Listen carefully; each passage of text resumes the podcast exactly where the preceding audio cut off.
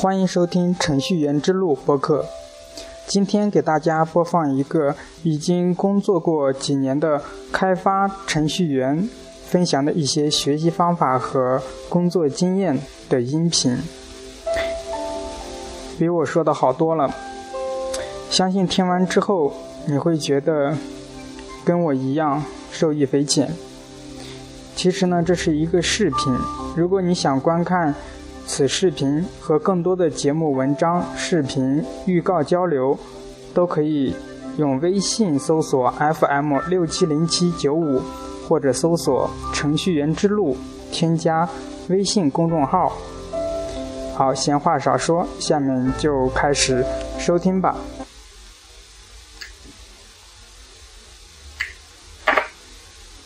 好长时间没叨咕了，今儿呢正好心血来潮说。想做回讲师，呃，随便找一段自己试着捣鼓捣鼓，还能捣鼓起来吗？也没准备啊，大家就当一乐。呃，今天想说的呢，就是如何做一个好的 Java 程序员。但是这个题目可能你听着有点大啊，其实呢里边好多的观点以及建议呢，对你以后做一个程序员，不光是 Java 啊，包括你 C 也好，C Sharp 也好。其他之类的，对你都会有一定帮助。那么，言归正传，咱们开始说 Java。Java 这个东西从九几年开始出现，然后一直到二零一零年，经过这十几年的发展，怎么说呢？它已经成为了很多大型企业内部信息平台或者是互联网信息平台的这么一个事实上的一个标准吧。呃。当然，这儿是 Java 发展的其中一个方向。呃，当它成为了这个技术标准以后，包括这个开源社区，包括这些大型的企业，包括 IBM 呀、Oracle 啊，都对它进行了大力的扶持。包括你看 IBM 的好多 WebSphere 啊，包括它的 DB2，还有这个 Oracle Database。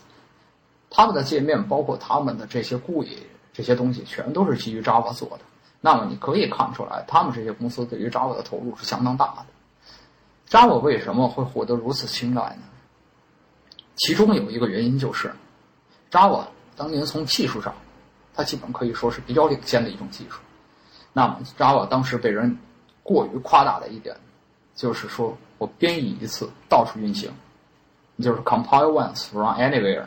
这一个概念，呃，从基本功能上来说，这个 Java 这一点基本算是做到了。就是说，比方说我在 Linux 上编一段程序，包括它故意的也好啊，或者是这个什么的也好，编完了以后我跑到 Windows 上，那么基本的功能大多是基本是可以实现的，但是说可能是这个界面的统一性上会有差距，而且 Java。还有一点好处呢，就是说它最内存的管理，也就是说它是最早一个叫 garbage collection，就是说垃圾回收和处理机制发挥的比较光大的一种编程语言。那么好多人学习 Java 就是为了说，哎，它有垃圾回收器，那么不用太关心这个内存每一个对象是如何被创建，又是如何被回收的，我不用太过于关心这个。当然，Java。这么多年了，我们就发现 Java 也有很严重的内存泄漏的这么一个这个现象，因为你的代码写的不合适啊，或者逻辑有问题，还有这个内存泄漏的现象。但是总体来说，它不用像传统的 C 语言或者是 C 加加语言程序员那样啊，好多的精力他在关注的这个对象的创建与释放上，包括一些资源的创建，还有其他东西。那么这也是 Java 的第二个好处。也是它受到很多开发人员喜欢的一个重重要的原因，就它的门槛不是特别高。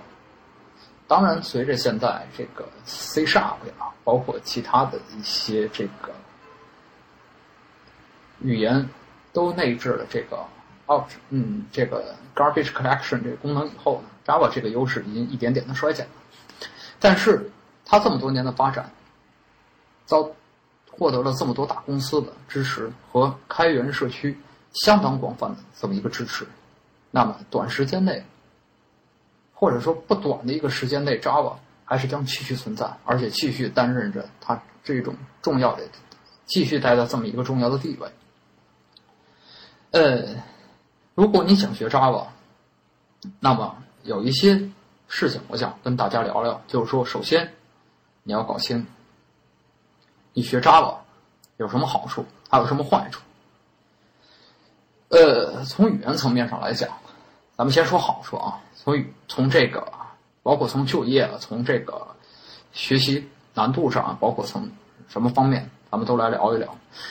学习 Java 的好处，第一点就是你就业的前景路子比较宽，因为什么呢？Java 这么多年的发展，我刚才也说过，好多大企业啊，包括。这个开源社区都跟 Java 贡献了很多，它也被大部分企业所接受。那么呢，因为用的人多，所以你的择择业的这个机会就会相对的多很多。所以说，这是学 Java 比较好的一点，就是说你甭管怎么样，你比较容易找工作。你去五幺 Java 或者是去中华英才上，你去打 Java 一串，每天一大串，每天一大串，就特别多。这是它好的一点。第二点。那就是说，随着用它的人越多，那么它的资料相应的就越多，包括它中英文的资料、中文啊、英文的资料都特别的多，而且包括 IBM Developer.com 这种网站都有专门的跟 Java 留的这个专门的站点，那么很多新的技术呀，好多这个 tutorials 这些培训教程啊，随随便便都能找到。所以说，你这个东西学起来，你不是不会特别痛苦。不像我们当年学的时候，基本没多少人学这个。看书，然后问有什么问题问别人，别人也不知道，特别累。这是第二点，第三点，Java 可以说是各种类 C 语言中，类 C 语言就是说从包括从这个语法上还是什么上面比较接近于 C 的，而且还它还接近了好借鉴了好多 C 的东西在里面。那么这一部分语言，我我将它们称为类 C 语言，Java 是比较有代表性的一种。包括它从语法层面上特别像 C，所以说 C 语言学 Java，他会感觉，呃，这个东西还算比较亲切。那么，它的学习门槛呢，算是类似语言中比较低的。包括 Java，包括 C Sharp，它的学习门槛比较低，学习曲线比较平缓。那你入门的话比较好入门，然后以后的学习它这个上升曲线比较平缓，你不会感觉到突然我走到一个地方，我突然上不去了。这种情况不太容易发生，当然，前提是要你足够的留心和足够的努力。那么，这是学 Java 的几点好处。下面说说学 Java 的一些不好的地方。它的最大的缺点，往往就是它最大的优点，因为它应用的广泛。那么，你在找工作的时候面临的竞争也就比学习其他语言更加激烈。因为学的人多，入门门槛低呀，大家都去学，那学完了以后，一百个人八十个人学 Java 的跑到社会上，那你就得八十个人拼。所以说，你面临的竞争会比较激烈。第二点就是说，学的人多了，这个东西啊，这个它的待遇就会逐渐的往下走。当然，你如果非常高的高手，那么这个待遇还是会维持在一个比较高的状态。但是你前几年。这个大约五年五年吧，从你刚开始入行的五年这么一个时间内，你的工资不会像前几年那样比较高了。因为他现在 Java 程序员处在一个中间靠下的这么一个水平上。当然，你如果还是那句话，如果你水平高，你牛叉，你肯定这这工资你能往上去。这是第二点。第三点，学习 Java 最大的一个就是说。你用惯了 Java，他会，呃，他会怎么说呢？这点怎么说呢？使用 Java 这一类型语言，包括 Java 呀，包括这个这种运行的虚拟机上的这种语言，它总会让你跟操作系统之间，或者跟跟其他的这个系统之间的这种沟通，不是那么顺畅。为什么这么说呢？因为像这类语言特别像 Java，它为了跨平台，它的跨平台性，它的兼容性，那么它做了，它其实是做了很多牺牲。它的好多工作是在 JVM，也就是 Java 虚拟器中做的。那么说，你的程序跟操作系统之间永远要通过这个虚拟机来进行交流。那么这个交流之间就是有隔阂的。这个隔阂就像你一直在想抱一个女人，这个女人一直在穿着衣服，就特别不爽。但这个不爽到现在没有特别好的解决办法。所以说，你如果立志以后做一些桌面程序做一些系统类级别程序的话，那么你不要学习这个语言。也不是说它一定不能做，但是它做起来不是那么的直观，也不是那么的舒服。这是 Java 的这个说它不太好的地方。还有一点不太好，就是因为 Java 这么多年发展，我刚才说这个开源社区。对 Java 的发展做出了非常大的贡献啊，包括 Apache，包括 SourceForge，这些比较大的开源网站，每年都给 Java 社区贡献大量的这个开源的工程和代码。这这挺好，就是说你能从这些开源代码中找到很多可以直接拿来用的东西，特别方便。但是它的这个缺陷，也就是说。造成了 Java 整个的这个这这这这这个语言的范畴越来越大，越来越大。你好像就是说，你学 Java 的时候，我们当年学 Java 的时候，一看那就是 Java 嘛，拿本 Thinking Java，那开始看 G2SE，那时候 G2EE 才刚露头，后来看 G2EE，那时候 G2EE 是在标准里写的，那么就是 Servlet，对吧？呃，EGB。呃，GNDI，而 JDBC 都不算，所以就是这点东西，而且都是在规范里，东西特别少。那，从这个开源社区起来以后，包括现在，很少有人去用 EGB 的，那么都是用 Hibernate、呃 Spring 啊、Struts，包括这个呃面向方便的编程，Aspect Oriented。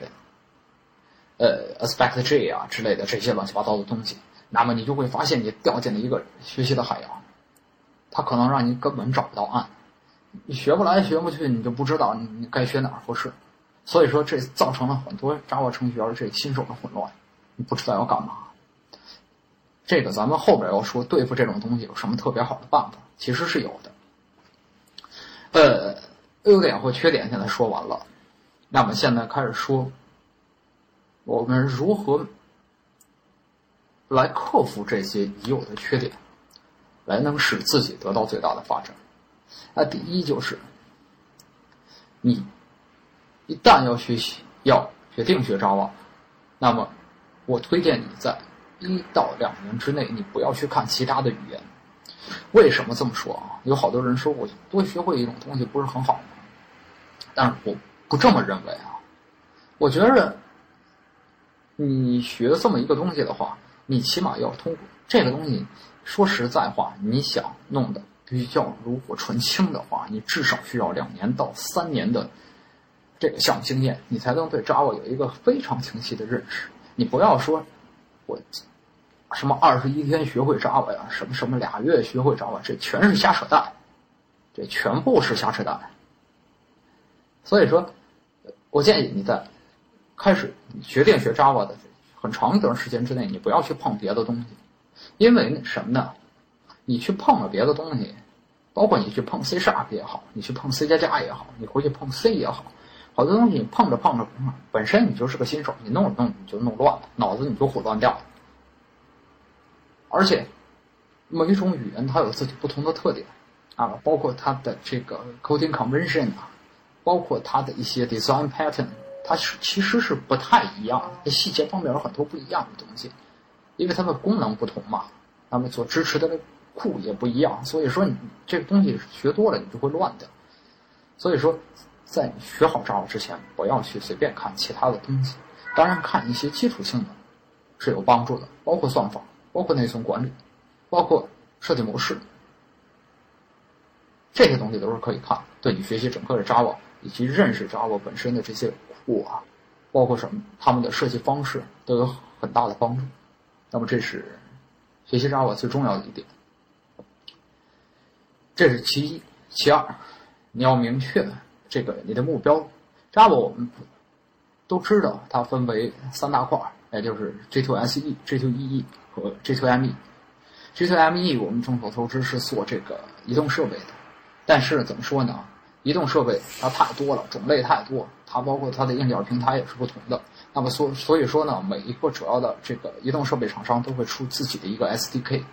那么这个东西你要学，最好是依据一个具体的 SDK 来学。这个东西我不是很明白，也没搞过，所以说就不多讲。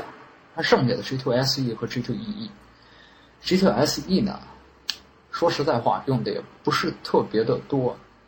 那么大家可能听说过 Java 的 Swing、Java 的 AWT，那么都是它的桌面呃环境的这些类库，包括还有这个 Eclipse 里面提供的 SWT 这些东西，用来做这个桌面应用程序。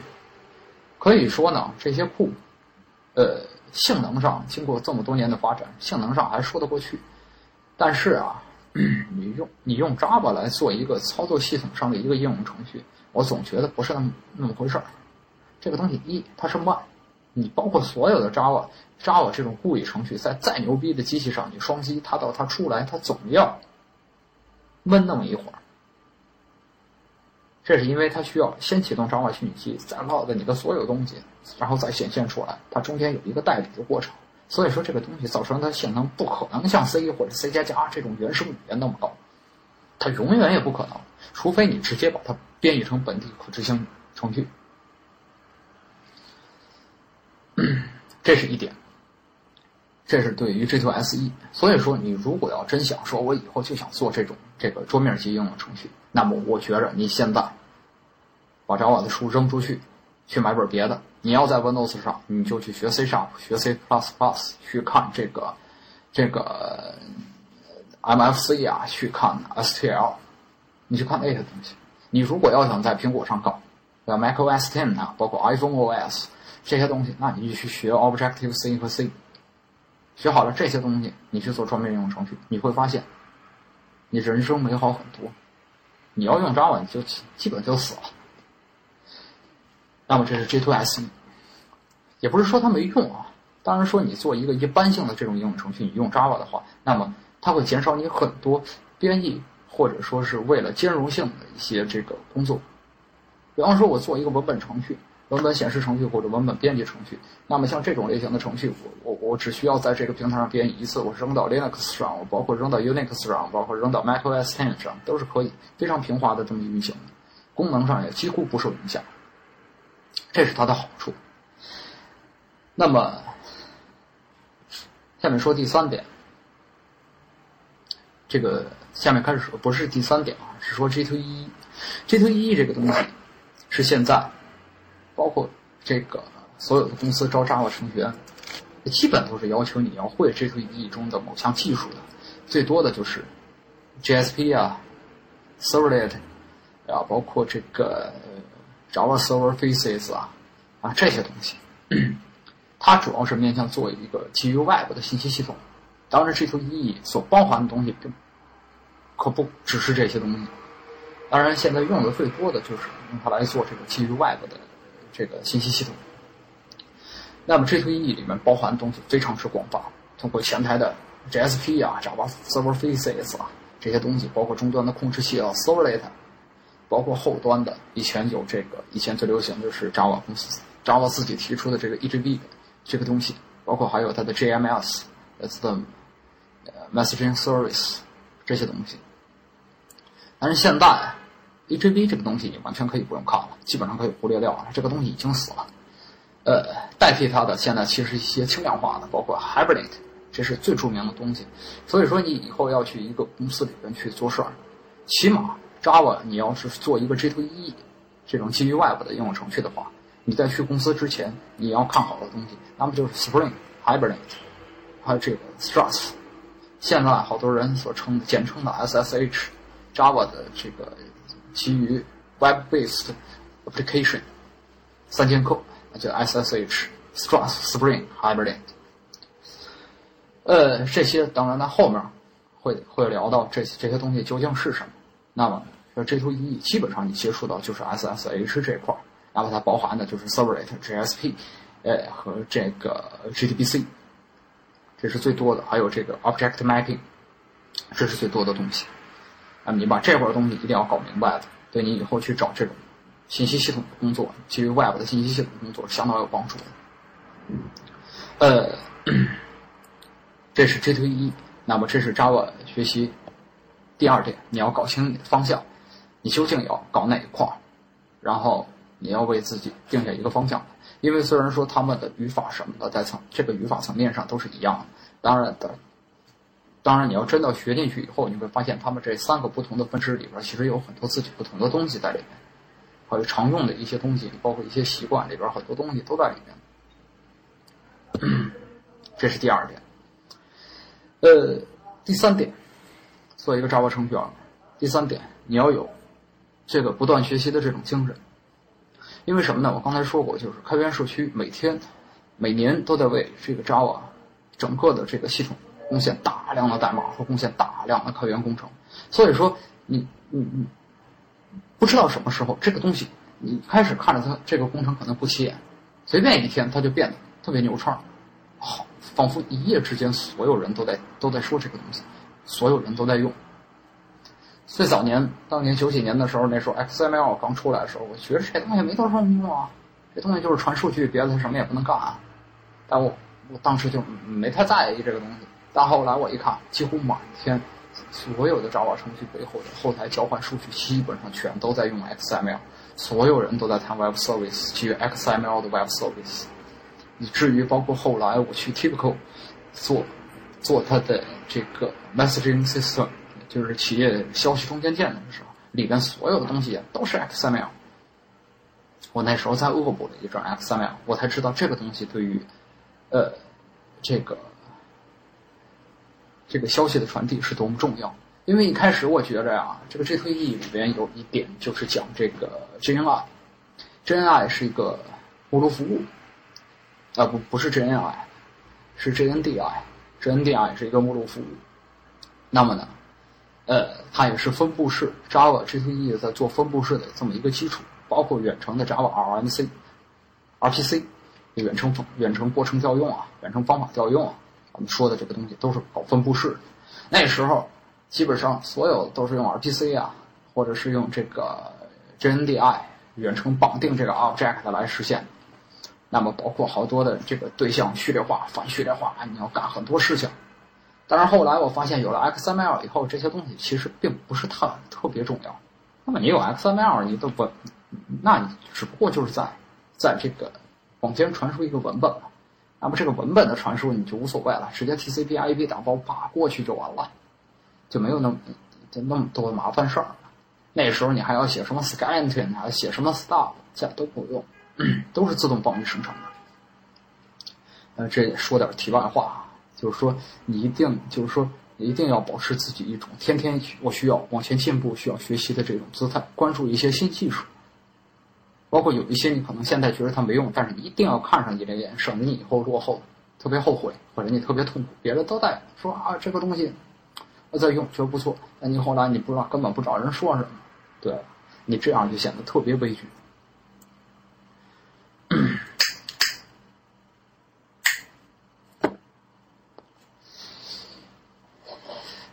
这是学 Java 的这个当好一个 Java 程序员的第三点，第四点，刚好一个 Java 程序员，你要善用 Google，不要天天抱着百度。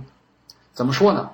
你要想查些三俗的东西，找些这个找乐的东西，你用百度比较好。但是你要真要干活，还是 Google。说到 Google，你就要牵扯到另外一个问题，那么就是说。很重要的就是你的英文问题。虽然我刚才说说 Java 你这么多年，它的中文资料已经比较全了，但是你要想看到原汁原味的、最新的，呃，技术前沿的一些资料，那么这些资料还是要看英文的。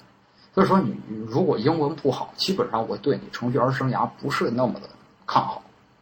就包括你程序员生涯，包括你整个职业生涯，如果你英文不好的话，那我确实是不太看好。当然，如果你是算你算法特牛叉，你跑到中国科学院去做算法去，那那那这这话算我没说。当然，你要是说老老实实做企业，我不去做研究、做工程，那么你英文最好是搞好了，省得你以后倒霉。起码说你说不可能那么流利，但是你你你你你看个邮件、回个邮件、写点东西，这是要要行的。你你你英文如果不好，你到时候方法名都让人们照看。我以前有同事写那方法名，简直你一看那你就想吐。再去扒个窗户直接下去，嗯，那个程序简直就是没法看。我改改改了一个多星期才给改回来。那所有的方法名，包括它的注释，所有的都不对，就没有一点可取的地方。所以说，英文一定要好。这是我给一切所有教过的学员的一个忠告，就是说英文一定一定要当回事儿。那么这是说这个。第四点，学 Java 你需要的。那么第五点，学 Java 这是有点扯了啊，但是，嗯，还是要说，你要有一台过得去的电脑。啊，为什么这么说？因为如果你要学 G2E，那么你需要牵扯到基于 Web 的一些 application 的开发、调试以及学习，那时候。你需要在你的机器上起一个服务器，然后你的把你的应用 deploy 到这个服务器上去，然后跑，你自己在测，自己在看。Java 这个东西相当耗内存的，相当的耗内存。所以说，你如果想学 Java，自己先去买一台过得去的机器，内存起码要四个 G。如果你两个 G 的话，编 Java 会比较痛苦。所以说，呃，这当然可有可无了，但是有是最好的，它可以节省你很多时间。如果你的机器，不太强，人家编一个程序，整个编译一遍到 Apache，包括 Tomcat 的 load，一共需要五分钟。你来一个十十分钟、十五分钟，那那你学习的时间就比人整整的少一半还多。这点儿你以后工作了你就会知道。呃，第五点，你如果想以后在 Java 这个里面有有更大的发展。你最好是从现在开始放弃 Windows，用 Linux 或者用 Unix 或者用 macOS 都可以。你用这些操作系统来编 Java 程序，这不是矫情啊，因为呃，从现在的这个趋势来说，包括很多大企业，他们给员工配的这个开发开发时候的机器，大部分都是 Linux。一是这个。有这个成本方面的考量，因为他没有这个授权费用嘛。第二就是处于安全方面的考量，因为员工，因为特别是程序员，他他写的东西他会上网查一些很多的资料。那么这时候如果用 Windows，你会不停不停的被一些病毒啊，被一些东西所困扰。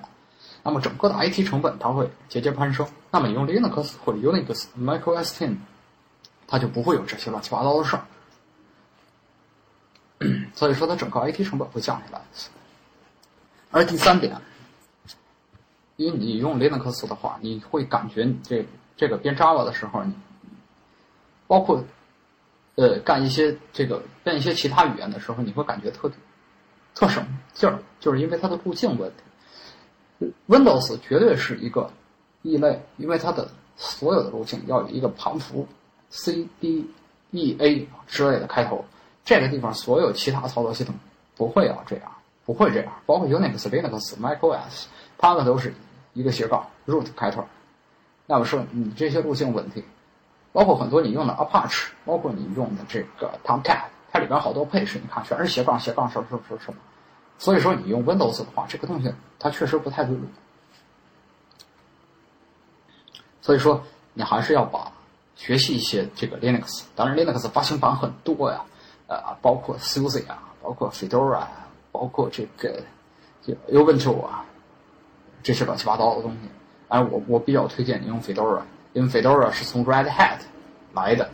好多企业呢，他们的，但是 Red Hat 现在不做客户客户机这种操作系统了，也就是说不不做，它只做这个企业级的这种操作系统，它叫 Red Hat ASOES Enterprise Server Application Server，呃哦这个或者是这个 Application Server 这种类型的操作系统。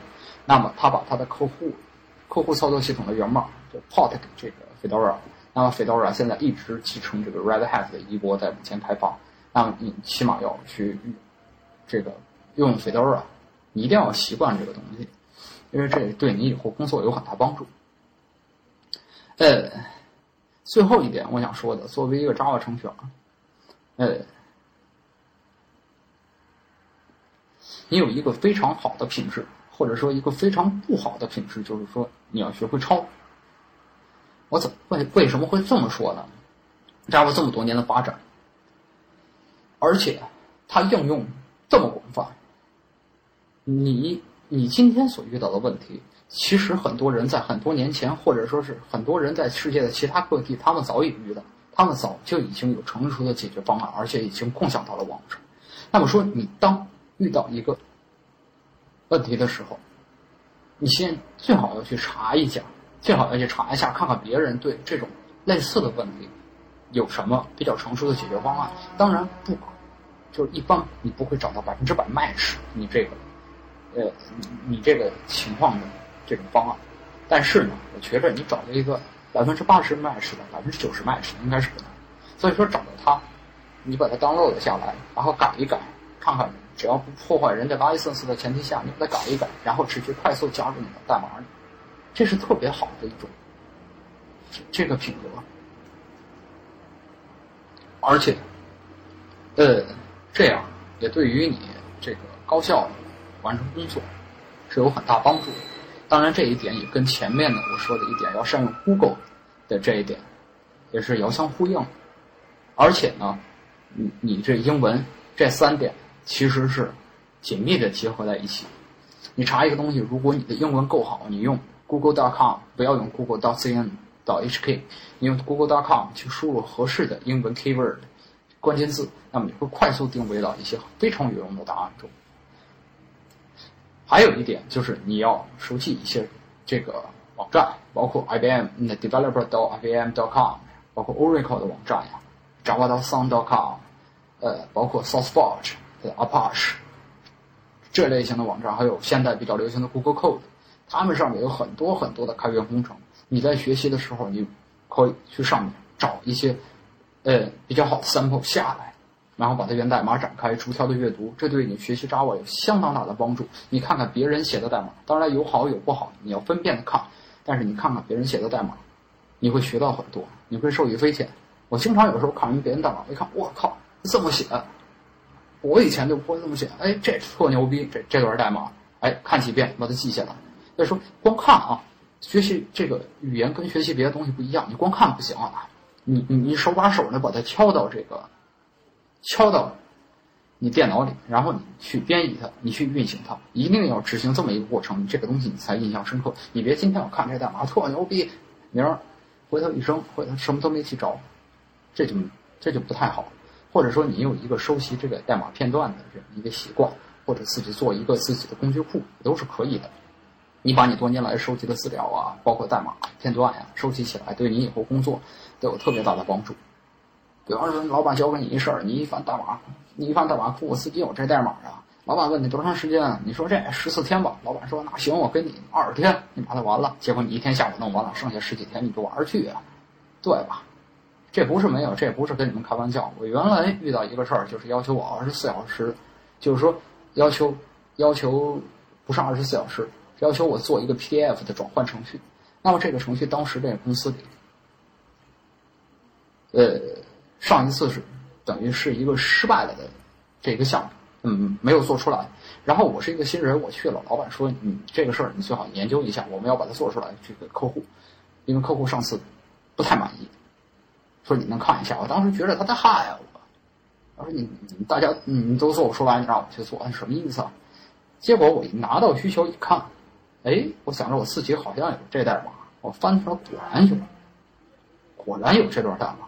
那么我用了四个小时的时间把这段代码改了，运行的相当良好。我跟老板说，这个东西我大约需要几个星期才能搞出来。老板非常真诚的跟我说：“你啊，别那么着急，十四天，行吧？”我说：“太好了，谢谢您。”充满感激的我就转身回去上网去了，一直上了。没白天没黑夜的上了十三天的网，我最后把这东西交给老板，老板还特别满意。所以说，这不是说你你你怎么着，这是你会合理的去运用一些呃别人的成果。那么今这就是今天我想跟大家说的，如何做一个合格的 Java 程序员。呃，说的不好，可能也说的逻辑比较混乱，但是呢，呃，希望大家看了以后还能是有所收获吧。谢谢大家。